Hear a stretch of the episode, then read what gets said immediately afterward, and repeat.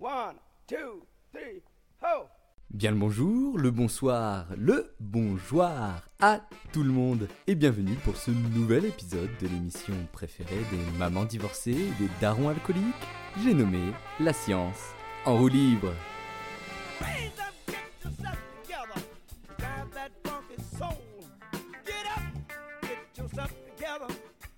Encore une semaine de plus où je brave pour vous, cher public, toutes ces actualités anxiogènes et parfois nauséabondes qui pullulent dans notre quotidien. Mon pronostic vital de santé mentale est dès à présent engagé, mais heureusement que les shoots de réels d'Insta et TikTok sont là pour retarder l'inévitable. C'est donc dans le même but que cette société du divertissement que je vais continuer de sélectionner des actualités nécessitant juste d'avoir les yeux ouverts pour avoir notre dose quotidienne de dopamine.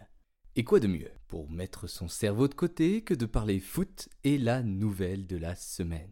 Kylian Mbappé, au groupe Panard valant de l'or, devrait signer son transfert du PSG au Real Madrid. Après des pressentis, des hauts et des bas aussi longs que les querelles entre Greg et Maeva Genam des Marseillais, notre kiki national devrait bel et bien migrer au pays de la sangria, rejoignant notre autre star au pied doré, Zizou. Puisqu'on parle de bon gros aujourd'hui, autant embrasser la voie du fétichisme à fond et parler d'une sortie de nouvelles baskets. Et ces Santiago sont quelque peu particulières puisqu'elles ne viennent pas d'Adidas, de Nike ou toute autre marque ayant été accusée de travail forcé des Ouïghours, mais bel et bien de Donald Trump. Vous avez bien entendu, notre comique préféré transatlantique lance sa marque de sneakers. Il y a donc plusieurs modèles de chaussures, dont une paire qui a particulièrement attiré mon attention. Ce sont des baskets montantes entièrement dorées avec un T sur la languette et un drapeau américain scintillant au niveau des chevilles. Et je vous avoue qu'en les voyant, je suis à deux doigts d'écouter ma petite voix intérieure, de les acheter, mettre mon plus beau pantacourt, couleur camouflage militaire, d'avoir un mulet, de tondre mon torse à la forme du drapeau de l'oncle Sam et de crier USA, USA, USA. Mais bon, Puisque j'habite en Picardie, je vais me contenter de me rhabiller et de retourner dans mes champs de betteraves. Pour finir, et parce que cette émission est sponsorisée par les États-Unis depuis quelques semaines, notre sujet du jour tournera encore une fois autour de ces self-made man si inspirants. Comme son nom l'indique donc, aujourd'hui nous parlerons de l'événement le plus divertissant de toute cette société américaine, le Super Bowl. Pour le peu de gens qui ne connaîtraient pas encore le Super Bowl, c'est la démesure à l'américaine dans toute sa splendeur. Outre le fait que ce soit la finale du football américain opposant cette année l'équipe de Kansas City contre celle de San Francisco, le Super Bowl, c'est avant tout pour tous ceux la regardant de chez eux, un plaquage, puis une pub, avec une reprise, puis une pub, une bagarre entre deux joueurs, puis une pub, un touchdown, puis une pub, un show de malade assuré par Usher entrecoupé d'autres pubs, puis la reprise et des stars internationales faisant genre de s'intéresser au sport pour finir sur la fin du match et d'autres pubs. Ne me demandez pas de décrire ce qu'il s'est passé durant ce match car, comme la plupart des gens, je n'y comprends que dalle. Cependant, parmi toutes les démesures réalisées pour l'événement, une a particulièrement attiré mon attention.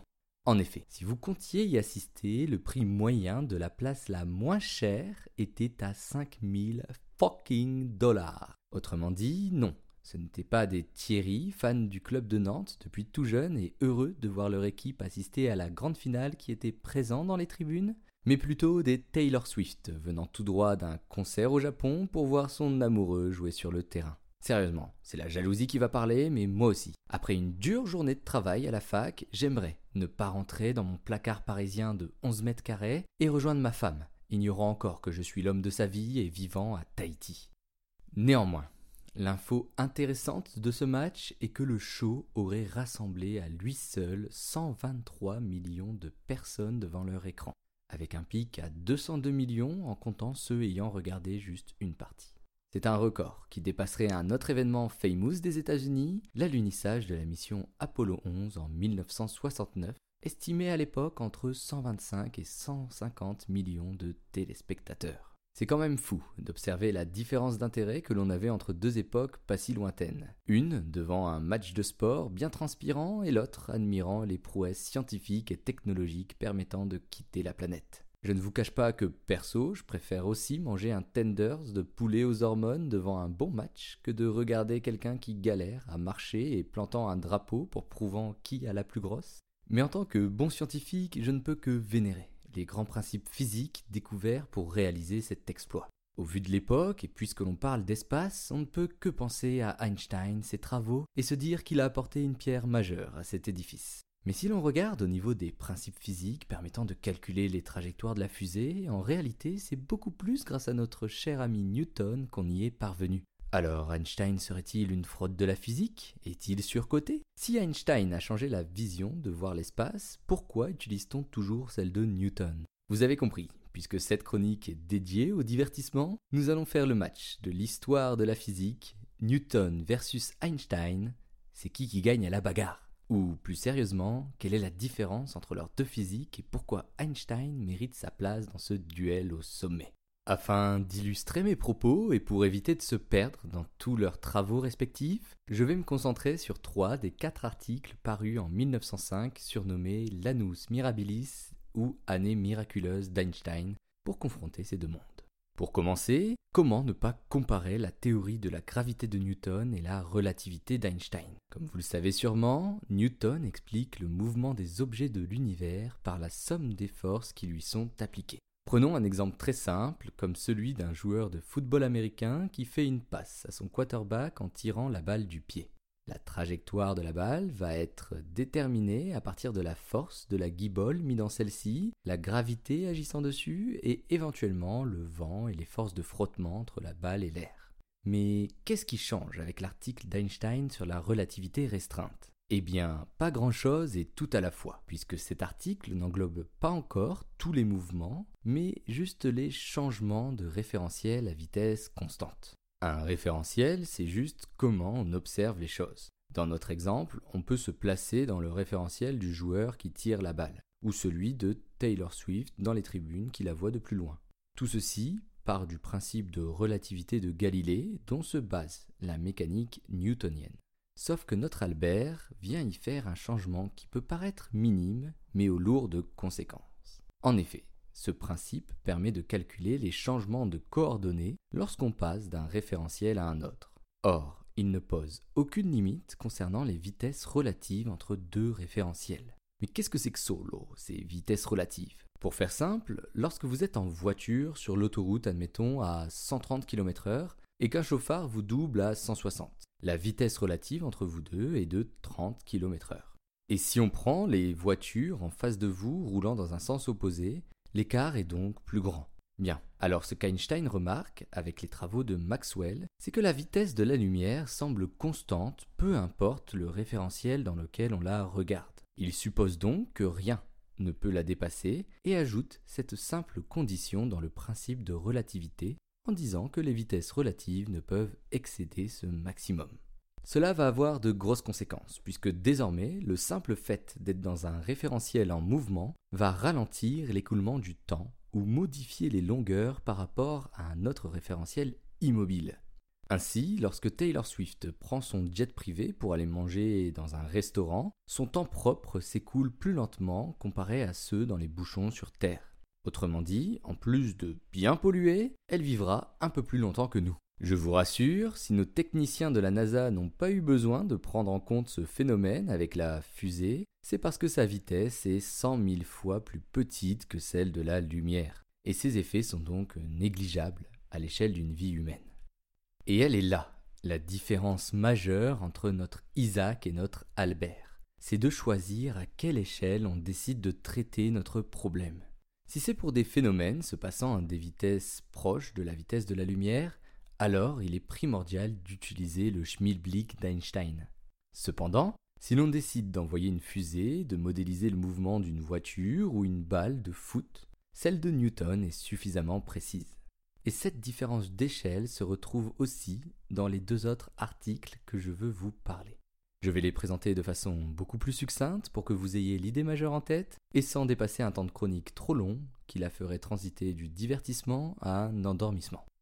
Concernant le deuxième article sur le mouvement brownien, Einstein vient apporter une contribution majeure à la preuve de l'existence de l'atome. idée venant compléter une branche de la physique dont Newton a contribué, la thermodynamique. Malgré ce grand mot, cette branche vise à étudier les propriétés des phénomènes physiques liés à la température et la chaleur. Sauf qu'à l'époque, on a réussi à construire cette théorie principalement de façon empirique, donc reliée à l'expérience. On ne comprenait pas profondément ce à quoi était due la température, mais on savait se servir de ce concept à notre échelle.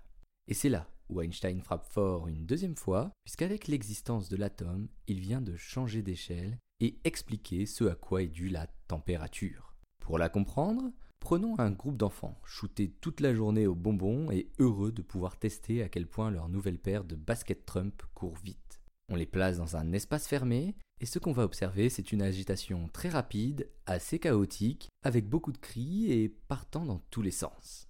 Remplacez maintenant les enfants par des atomes excités carryant beaucoup d'énergie, et on aurait ce à quoi ressemble une zone où la température est élevée. Au contraire, au bout d'un certain temps, lorsque les enfants se retrouvent vidés de leur énergie, on en retrouve quelques-uns, endormis à même le sol, et les plus courageux en train de marcher en criant USA.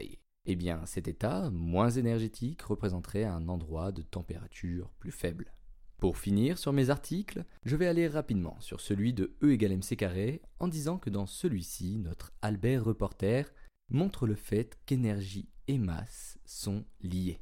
Mais plus encore, que le concept de masse est un concept moins fondamental que celui de l'énergie. Autrement dit, la masse, comme la température aussi, sont des concepts pratiques que l'on a construits pour expliquer la physique à notre échelle, mais qui prennent un tout autre sens à une échelle atomique. En guise de conclusion, cette bagarre de grosses têtes est assez équilibrée. D'un côté, notre Newton excelle pour expliquer le monde qui nous entoure à notre échelle, mais Einstein pose toutes les pierres de la physique moderne en allant creuser plus loin tous ces concepts. Pour terminer cette chronique, j'aimerais attirer votre attention sur quelque chose volontairement mis sous le tapis. En effet, il faut avoir en tête que ni Newton et ni Einstein ont à eux seuls conceptualisé toutes les théories que l'on a discutées plus tôt. À chaque fois, ça a été une construction et une réflexion menée par plusieurs générations de scientifiques et dont Einstein, par exemple, a eu l'idée d'assembler ou creuser certaines idées qui, elles-mêmes, ont été par la suite approfondies par d'autres scientifiques.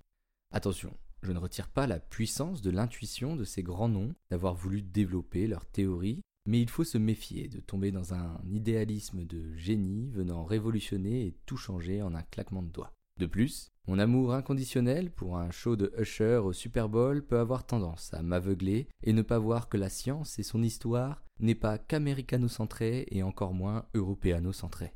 Je vous donne donc rendez-vous dans deux semaines pour prendre un avion avec Taylor Swift et jeter un œil à l'histoire des sciences à travers le monde.